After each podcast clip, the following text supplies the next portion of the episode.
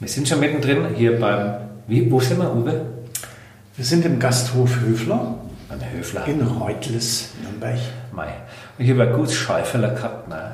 Ein super Schäuferler gibt es nur Mittwoch hier beim Höfler. Und Uwe, eigentlich wolltest du auch Schäuferler essen. Warum war es das Kotelett? Es war das Kotelett, weil hier noch was von Essen versteht und weil ein Schwein halt Fett braucht. Und ein Kotelett mit einem Knochen, an dem noch Fett ist, ist ein Gedicht. Wobei ich nicht sagen will, dass es Schäufele Kanz ist, aber Ja. man muss sich entscheiden. Also Schäuferle war ein Traum. Äh, also, ich komme da wieder her. Ich habe vorhin habe ich den Ort bei Google gespeichert als einfach nur gespeicherte Orte. Ich hätte auch Favorit angeben können mit einem Herzle. Habe ich nicht gemacht. Weil ich jetzt dann umsortieren. Es gibt der Herzle von Höfler. Vor allem jetzt sind wir hier, wir hätten hier ein ganzes Seminarzentrum. Es halt ein wenig. Wir sind im Vorraum von einem Seminarraum. Sind zwei Räume. Das sind zwei Räume. Äh, in, in Reutles. Und Uwe, du bist hier immer, wenn du Seminare gibst in Nürnberg, dann bist du hier beim Höfler. Dann bin ich beim Höfler. Ich bin auch zuweilen beim Höfler, wenn ich andere Sachen in Nürnberg zu tun habe. Auch wenn ich auf der Durchreise war in früheren Zeiten, als ich noch in Österreich gelebt habe.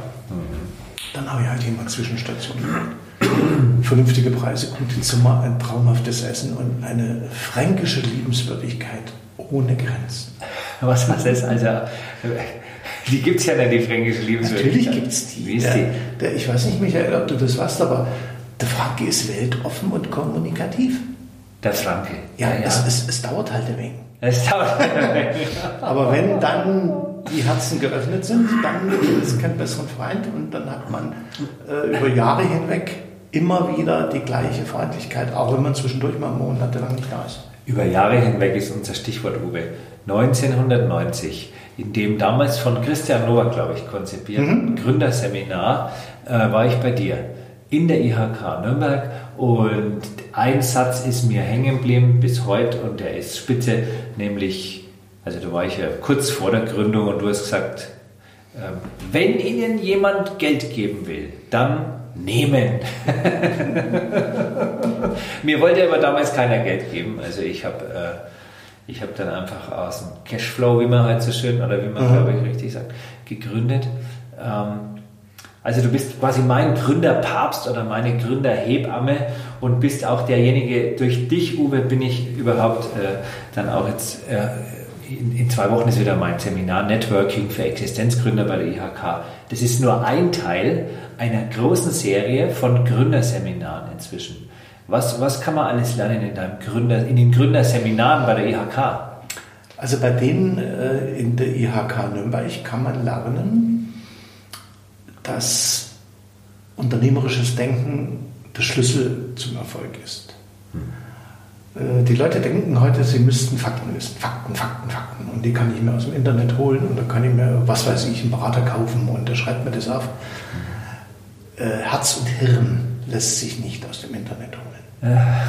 Und mit den, den einzelnen Komponenten und den, den, den Faktenelementen eine Entscheidung vorbereiten, ein Unternehmen aufzubauen oder so wie du erfolgreich, sehr erfolgreich aufzubauen. Das funktioniert nur, wenn auch das unternehmerische Denken funktioniert und das ist das über sich hinauswachsen. Und das kann man da lernen. Also Man kann unternehmerisches Denken lernen. Ich habe gedacht, das ist ja was, äh, irgendwie Talent oder in die Wiege gelegt oder so.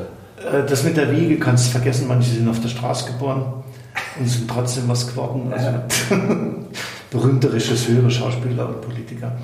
Aber wichtig ist äh, Steven Spielberg zum Beispiel, eine schlimme Kindheit gehabt. Das hat ihn zur Höchstleistung. Ich weiß nicht, ob da die Dinos herkommen, aber auf jeden Fall hat er daraus seine Energie geschöpft. Und äh, du kannst lernen bei den Seminaren, bei der Kammer, dass unternehmerisch äh, Denken auch bedeutet, dass man Wissen, was man vielleicht schon hatte, aus einer neuen Perspektive kennenlernt. Und dann ist es natürlich möglich, hinzugehen und zu sagen, ich lerne, wie ich planen muss, ich lerne, wie ich Finanzplanung machen muss, wie ich Preise kalkulieren muss, wie ich eine Markt- und Standardanalyse machen muss, wie ich Vertrieb besser nicht mache. Dann bedeutet das nämlich, ich vertreibe die Kunden. Also und nicht verkaufen. mein Produkt. Aha. Ja, Vertrieb und Verkaufen sind schon zwei Sachen, die nicht identisch sind, aber Fakt ist, dass durch diese Module die Menschen, die da hingehen, das ist eine ganz tolle Sache, sich immer wieder treffen. Also begegnen, nicht wie beim Jäger. Begegnen, sagen wir mal lieber begegnen.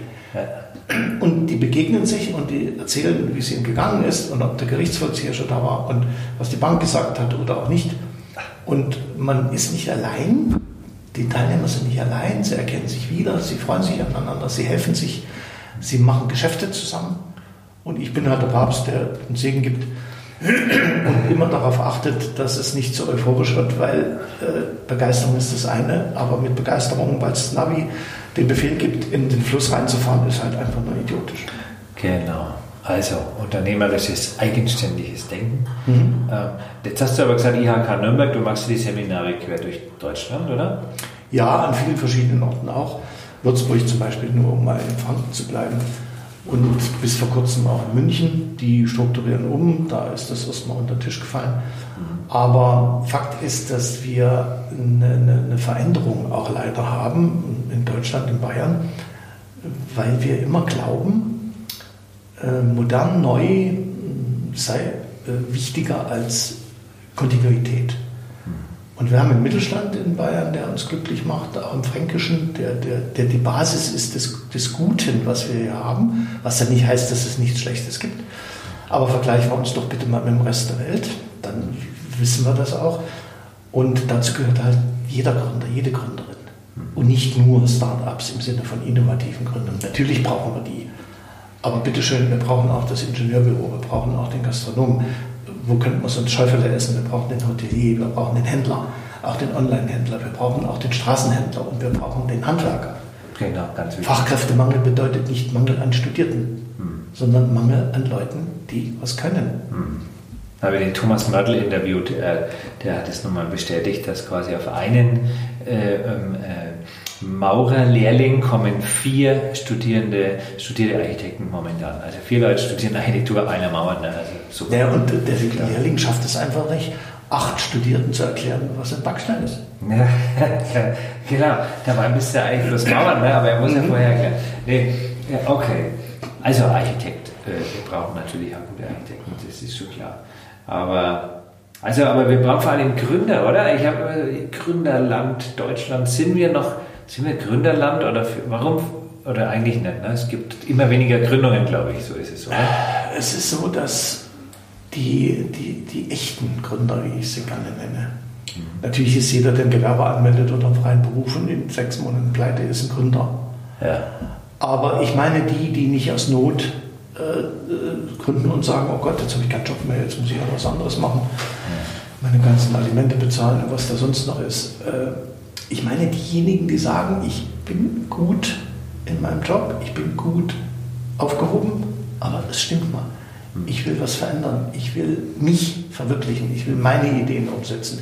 Ich will herausfinden, was ich kann, ich will auch herausfinden, was ich nicht kann, an meine Grenzen gehen.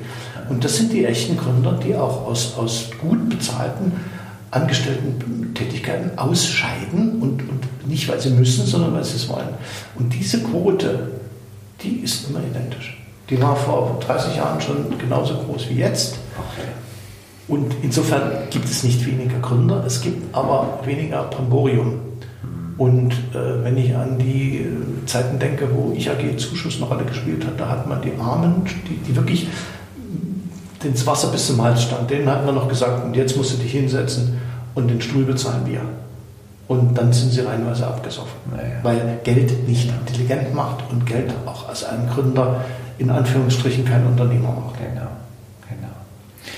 Jetzt hat neulich einer, der, ich finde ihn ganz toll, ich glaube, dass der als Gründer, der ist schon nebenberuflich selbstständig, der hat so ein bisschen Angst, jetzt hauptberuflich zu gründen. Er wird es trotzdem machen. Ah ja, aber mich schrecken schon die Statistiken ab. 95 Prozent hat er irgendwo gelesen, äh, der, der Gründer hören ja wieder auf oder gehen pleite oder irgendwas. Ne? Hast du also eine ähnliche Zahl oder ist das so? Naja, ich, ich werde doch nicht äh, auf mein Schäufele verzichten, bloß weil ich weiß, dass ich eines Tages wegen dieses Schäufeles aufs Klo muss. Ja. Also, äh, wenn ich, wenn ich vor, lauter, vor lauter Besorgnis, dass das Leben äh, mit dem Tode endet, ja. äh, keine Freude mehr habe, dann kann ich mich doch gleich kurz nach der Geburt äh, entleiben oder dafür sorgen, dass ja. jemand für mich tut, weil das ist ein Schmarrn. Das ist einfach ein Schmarrn. Und es ist aber richtig, mehr ist es richtig, es gibt viele Leute, die diesem, diesem Trommelwirbel folgen. Mhm. weil da halt einer die Fanfare bläst, laufe ich hinterher. Sie sind es aber nicht. Und ich meine, ich habe immer ein schönes Bild vor Augen. Wenn ich nicht schwindelfrei bin, kann ich nicht Dachdecker werden. Genau. Auch nicht mit 27 Zertifikaten mhm.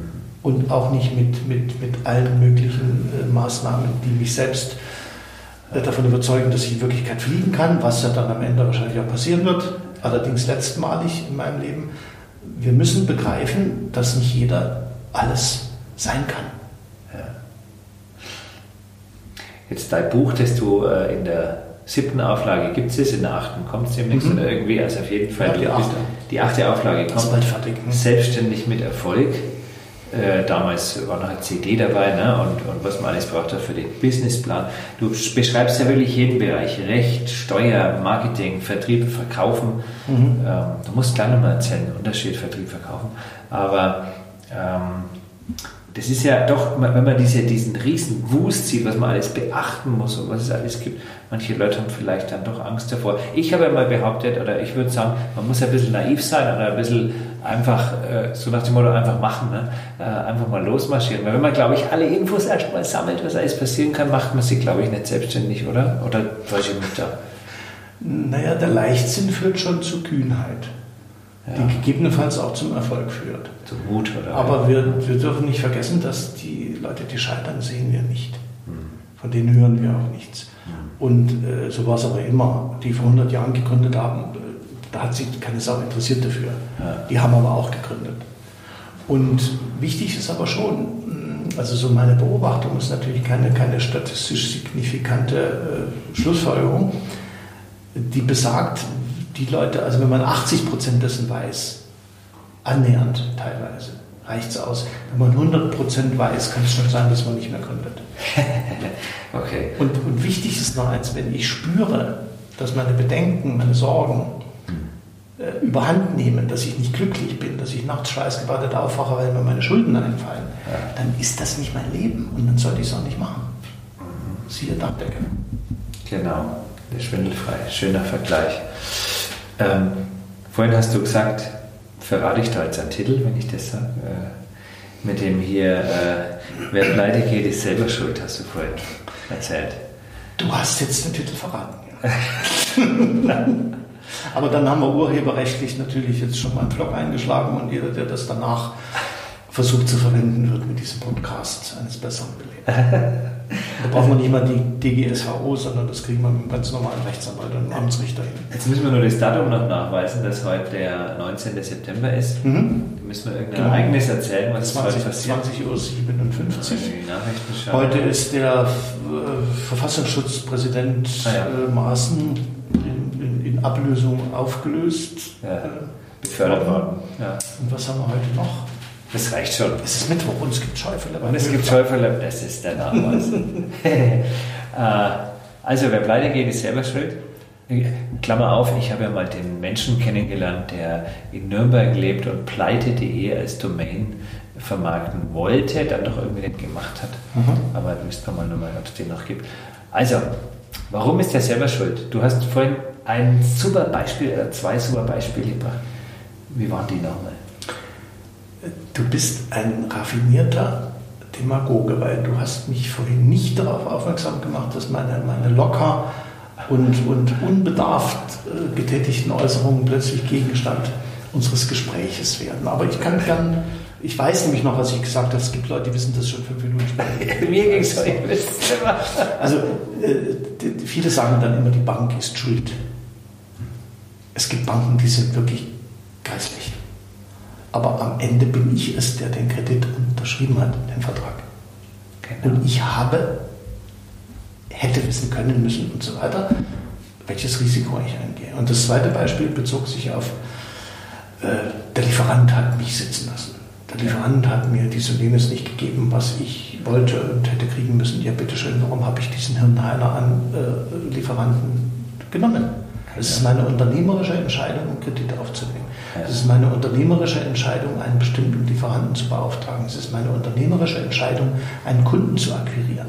Ja. Natürlich gibt es immer auch tragische Komponenten, die, die wir unser ganzes Leben nicht äh, verhindern können. Aber, aber sich hinzustellen und seine eigenen unternehmerischen Fehler aus welchen Gründen wir sie auch immer begehen, anderen in die Schuhe zu schieben, das ist wirklich nicht das Tollste, was einem einfallen kann. Genau. Da wird viel. Immer, da ist, man sucht immer einen Schuldigen, ne? Eigentlich ist man doch dann immer selber schuld. Selber schuld, genau. Ja, wenn man was draus lernt, ist es, ich sage immer, Fehler ist eine Chance in Arbeitskleidung. Fehler ist eine Chance in Arbeitskleidung. Und jetzt gibt es ja überall hier diese, diese Veranstaltungen und man spricht ja von einer, wir brauchen in Deutschland eine neue Kultur des Scheiterns. Und hast du vorhin gesagt, ja, haben wir aber nicht. Ne? Haben wir nicht. Scheitern in Deutschland ist immer scheiße. Also um das mal etwas, etwas uncharmant auszudrücken, weil wir ja. diese Kultur nicht haben und wir ja. können auch nicht so tun, als wären wir Italiener oder Ungarn oder Iren oder, oder Südamerikaner. Wir sind es nicht. Ja. Und unsere Kultur, unsere Geschichte, alles das prägt uns und auch unser tägliches Leben. Und das ist gut so und wir fühlen uns wohl, zumindest mehrheitlich und meistens. Aber was wir wirklich brauchen, ist eine, eine, eine andere Art des Umgangs mit dem Scheitern. Das heißt, wenn, äh, wenn ich das vergleiche mit anderen Ländern, in den Niederlanden gab es ein Programm, ich weiß nicht, ob es das heute noch gibt, das hieß die zweite Chance. Mhm. Und dann haben staatliche Fördermittel dazu beigetragen, dass Leute, die gescheitert waren, noch einmal gründen konnten.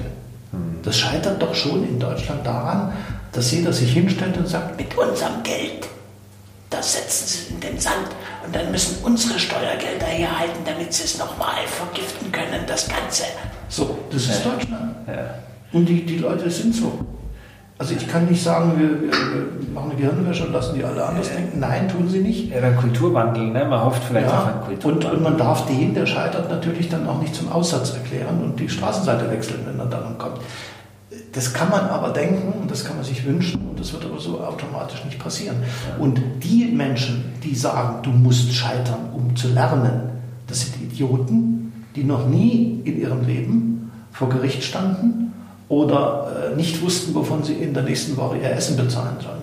Wenn sie das erstmal hinter sich haben, wenn ihnen das schon mal passiert ist als Unternehmer, dann werden sie diese bescheuerte Idee, dass man erstmal pleite gehen muss, um anschließend vernünftig gründen zu können, aber schnell auf den Misthaufen schmeißen. Das ist einfach nur abgrundtief dumm.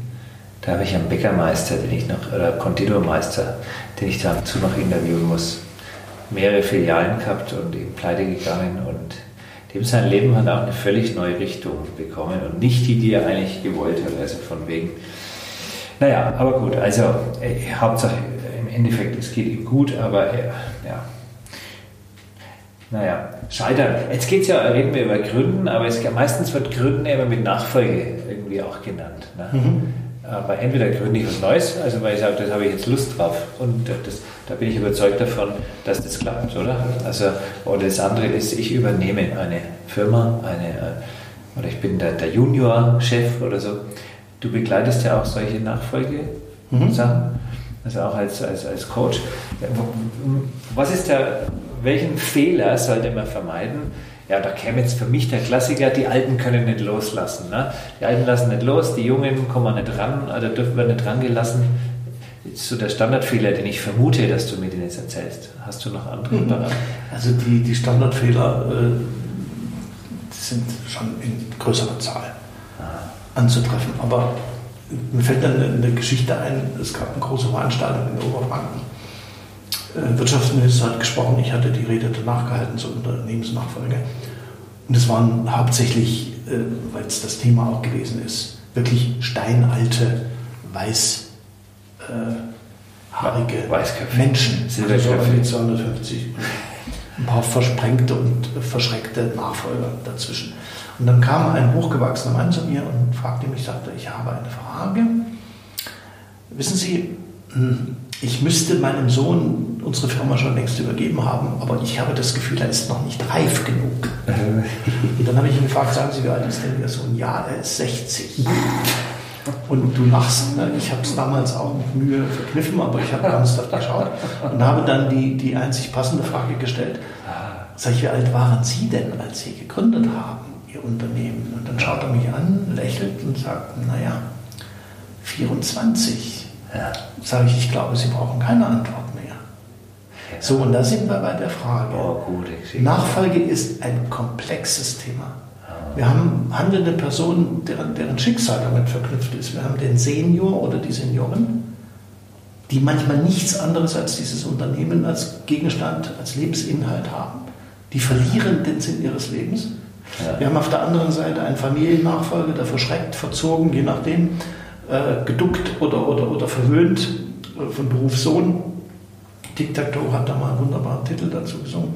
Also diese, diese Dinge äh, nicht ernst nimmt und durch die Familienbande, weil Karl Kraus hat mal gesagt, das Wort Familienbande hat einen Beigeschmack von Wahrheit, also durch diese Familienbande mehr oder weniger gefesselt ist. Und wir haben die dritte Variante, den Fremdennachfolger, der keine familiäre Bildung hat, wo nicht das Blut dicker ist als Wasser und der aus einer ganz anderen Motivation heraus dieses Unternehmen übernimmt. Und dann müssen sie am Ende in so einer Situation, die müssen klarkommen miteinander. Und ich muss dann schauen, ja, dem 70-Jährigen klarzumachen, dass er, wenn er seiner Tochter eine Viertelmillion Schulden hinterlässt, die Nachfolge am besten auf den Misthaufen schmeißt, wenn er nicht will, dass sie unglücklich wird. Hm. Und sagen Sie das mal jemandem, der sein Unternehmen für wertvoll hält. Hm. Und so könnte ich jetzt wirklich über Nachfolge stundenlang reden. Wichtig ist immer eins, es ist kein steuerliches Problem, es ist kein finanzierungstechnisches Problem und es ist kein juristisches Problem. Es ist immer in erster Linie ein menschliches Problem. Und solange wir das nicht sehen und nur die Steuerberater, Rechtsanwälte und Banker sich um die Nachfolge kümmern, wobei das wichtig ist, also bitte nichts, nichts falsch verstehen, aber solange man nicht die, die, die Menschen erkennt in ihrer eigenen Situation, kann man nicht wirklich das Problem lösen. So, und wenn wir das nicht lösen, also entschuldige, wenn ich das jetzt mal gesellschaftspolitisch sehe, wenn es uns nicht gelingt, die bestehenden kleinen und mittleren Unternehmen zu erhalten, die also verlöschen, wie eine Kerze im Wind, wenn wir keine Nachfolger finden, dann verlieren wir auch die mittelständische Struktur in jedem Land, also auch in Bayern. Ja. Und wenn wir Glück haben, in Anführungsstrichen, dann übernimmt ein Konzern diese Einheiten, dann sind sie Teil eines Konzerns. Wenn wir Pech haben, dann verlöschen sie einfach, als wären sie nie da gewesen. Und wenn wir noch ein bisschen weiterdenken, dann haben wir irgendwann nur noch Filialen internationaler Konzerne. Und dann möchte ich mal wissen, wie dann eine Wirtschaftsstruktur, wie wir sie jetzt in Bayern und in Franken haben, noch zu diesen Wirtschaftsdaten führen können, wenn am Ende vielleicht in China einer sitzt, der darüber entscheidet, ob in Ottensoos jemand einen Arbeitsplatz hat oder nicht. Krass, genau, so ist es. Bin gerade schockiert, mir fällt gar nichts mehr ein. Weil da geht es ja ein bisschen hin. Ne? Aber was machen wir denn mit den Sturköpfen, die dann sagen, ich, ich bin der, hat er jetzt die Firma übergeben da mit seinem 60-jährigen Sohn? Keine Ahnung.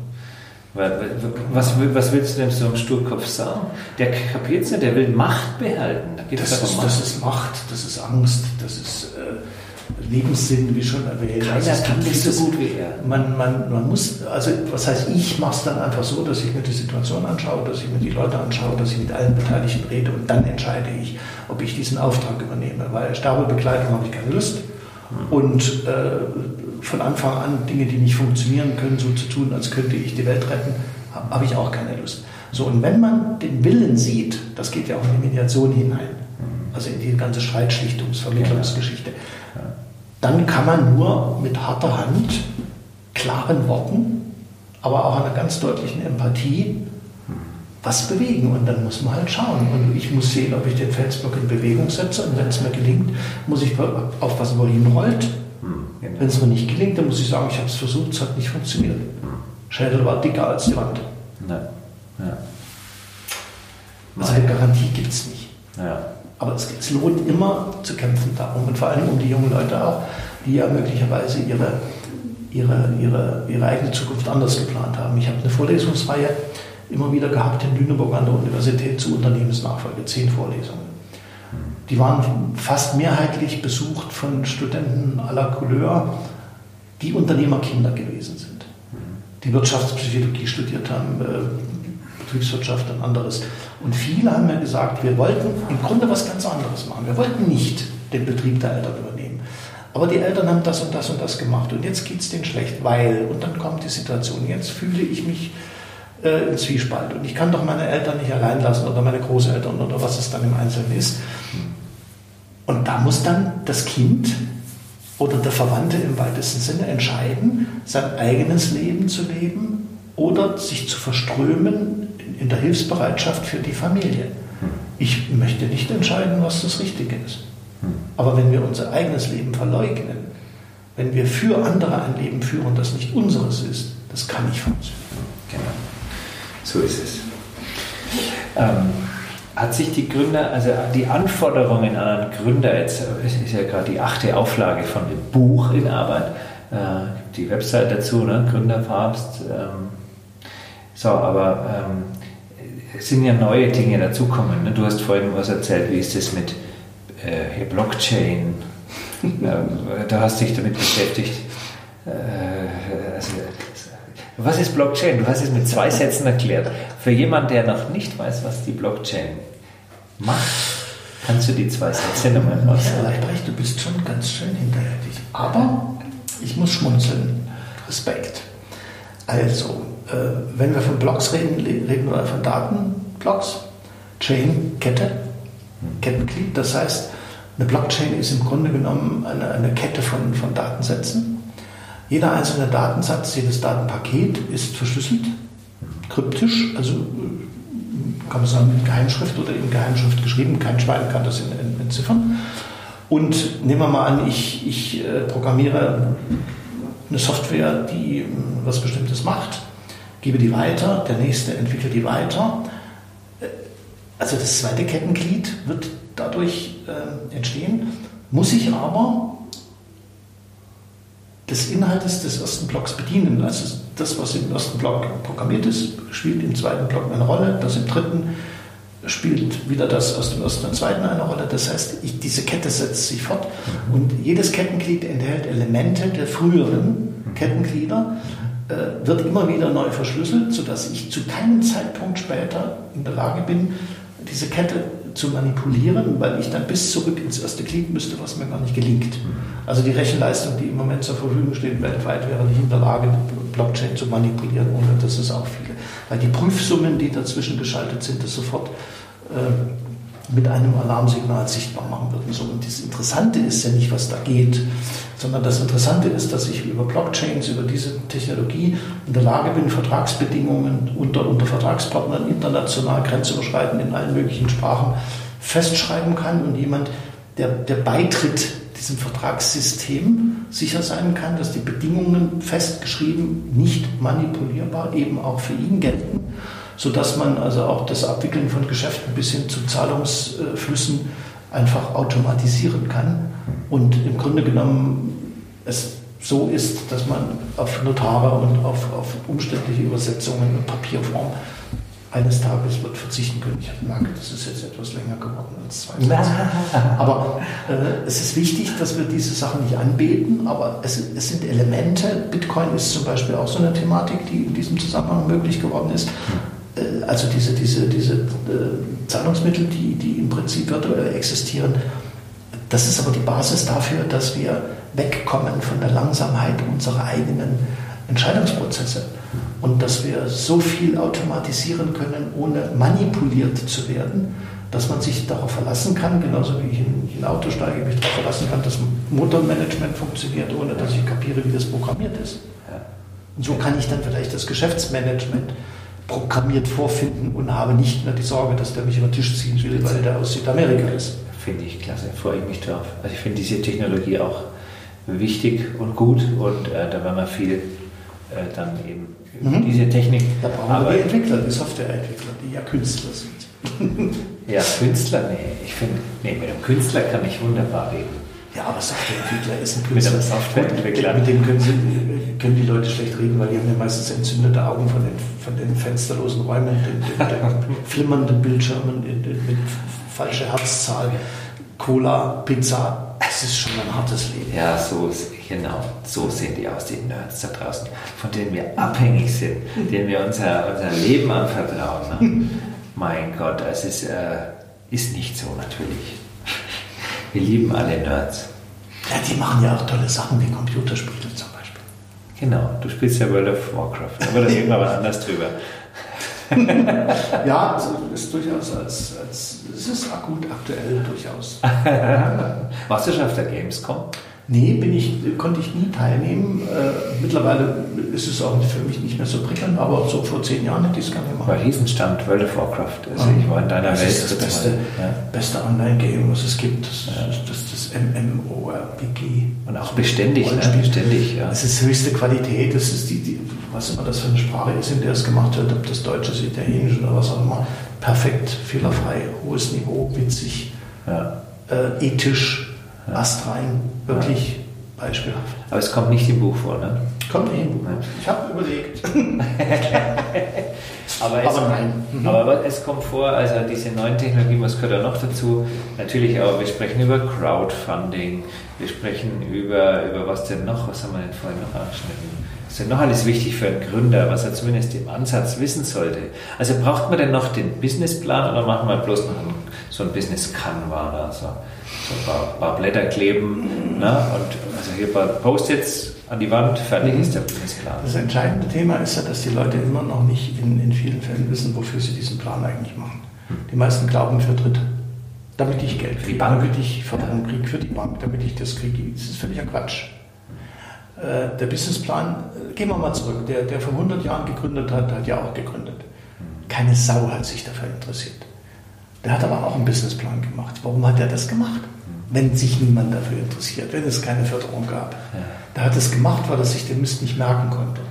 Und dann hat er sich sein Unternehmenskonzept aufgeschrieben, hat dabei gemerkt, was er verbessern muss, hat auch ein bisschen gerechnet. Es gibt auch Leute, die können das wirklich alle ohne Papier, aber ich gehöre nicht dazu. Und am Ende ist der Geschäftsplan entstanden. Ich sage immer, der Geschäftsplan ist das Papier gewordene Unternehmenskonzept, das ich für mich mache. Ja. Weil allein der motorische Akt des Schreibens mir manchmal hilft, Ideen zu entwickeln. Ja. So, und das mache ich für mich und nicht für andere. Und dann kam irgendwann jemand und sagte, ja, das kann man auch Businessplan nennen. Und seitdem heißt es Businessplan. Das ist aber dasselbe wie ein Geschäftsplan. Und er ist immer noch wichtig, weil er mich hinführt zu der Frage und zu der Entscheidung, ob ich gründen kann oder nicht. Und sicherlich ist er dann auch in seiner, in seiner späteren Funktion, die erste ist also Prüfen der Idee, ist er dafür da, um gegebenenfalls andere zu überzeugen. Wenn ich natürlich nur Pitches mache und äh, nur, nur einübe, wie ich Leute verarschen kann, indem ich ihnen eine Idee verkaufe, die im Prinzip nicht funktioniert, weil ich nicht mal meine Hausaufgaben gemacht habe, dann bin ich ein, ein, ein, ein lügnerischer Verkäufer. Dann kriege ich vielleicht sogar äh, an Geld beispielsweise, ich habe das erlebt im, im Bereich Venture Capital, dann kriege ich plötzlich Geld. Und dann ist es genauso, als wenn Sie auf einer schiefen Ebene auch noch die Schmierseife geliefert kriegen, dass Sie besonders schön und schnell an die Wand knallen kann. Das ist völliger Quatsch. Das, ist, das sind kurzfristige äh, Blasen, aus denen nicht wirklich was wird. Und in dem Moment, wo ich den Plan aber sehe als, als mein Kriterium der Wahrheit, was er dann äh, seine Realisierung in der Praxis finden muss, dann merke ich, dass mir das geholfen hat. Und die Crowdfunding-Geschichte, die du erwähnst, also Schwarmfinanzierung, 25.000 Idioten finden, die mir jeder einen Euro geben und schon habe ich Geld. Äh, Das ist interessant, eignet sich nicht für alles. Ich habe also ein sehr großes deutsches Crowdfunding-Projekt begleitet vor einigen Jahren. Dieter Hildemann, der leider verstorben ist. Natürlich, der, Der, der große Kabarettist hat, hat Störsender TV. Störsender TV und da war ich der, der Coach. Richtig. Und das war ein sechsstelliger Betrag, der Das da zusammenkam. Aber es gibt halt steuerlich ein paar Probleme mit, mit dieser Thematik und es eignet sich halt nicht für alles. Und wenn Sie einen großen Teil des Geldes an den Staat abliefern müssen, weil der das wie Umsatz behandelt, obwohl es eigentlich Finanzierungsmittel sein sollten, und man weiß es nicht, dann hat man schon Probleme. Aber ich finde es eine tolle Geschichte, weil dadurch viele Sachen finanzierbar werden, wo aber eine Community da sein muss, wo ich über, über die Medien gehen muss, wo ich über Facebook, Instagram oder sonst was oder Tumblr oder, oder was es halt gerade ist, wo meine Leute, die ich habe und die mir vielleicht äh, Schützenhilfe geben wollen, zu finden sind. Äh, Das muss ich nutzen. Also das passiert nicht, während ich auf der Toilette sitze und träume. Genau, also die alten Mechanismen, die eigentlich schon dann wahrscheinlich über Jahrhunderte oder, gültig sind, die gelten immer noch. Also Ja, immer noch. Das Wasser fließt bitteschön immer noch, der Schwerkraft entsprechend nach unten, Ja. auch wenn es optisch manchmal anders aussehen kann. Und das ist nicht anders geworden. Ja. Das ist wie mit der Technologie. Die, die haben mit dem Faustkeil damals einen Span runtergekratzt vom Baumstamm.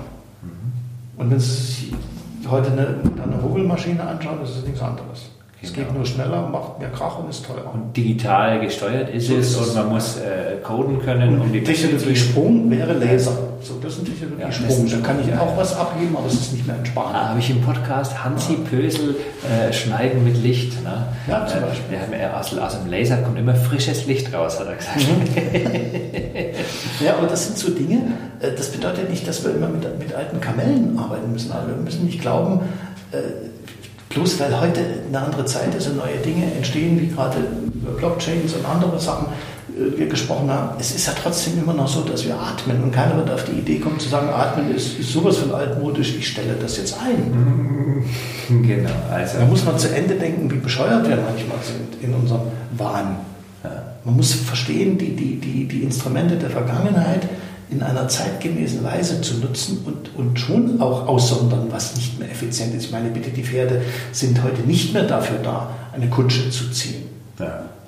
Aber trotzdem haben sie ihre Lebensberechtigung und Machen so ist es mit vielen ja. Anderen, die meisten aber eben ja- auf einer ganz anderen Ebene. Ja. Flexibel sein, lebendig sein, Träume haben, Visionen haben. Ich glaube, die Pferde, die da sind, denen geht es heute eigentlich besser, weil die besser behandelt werden und weil die halt besser gepflegt werden.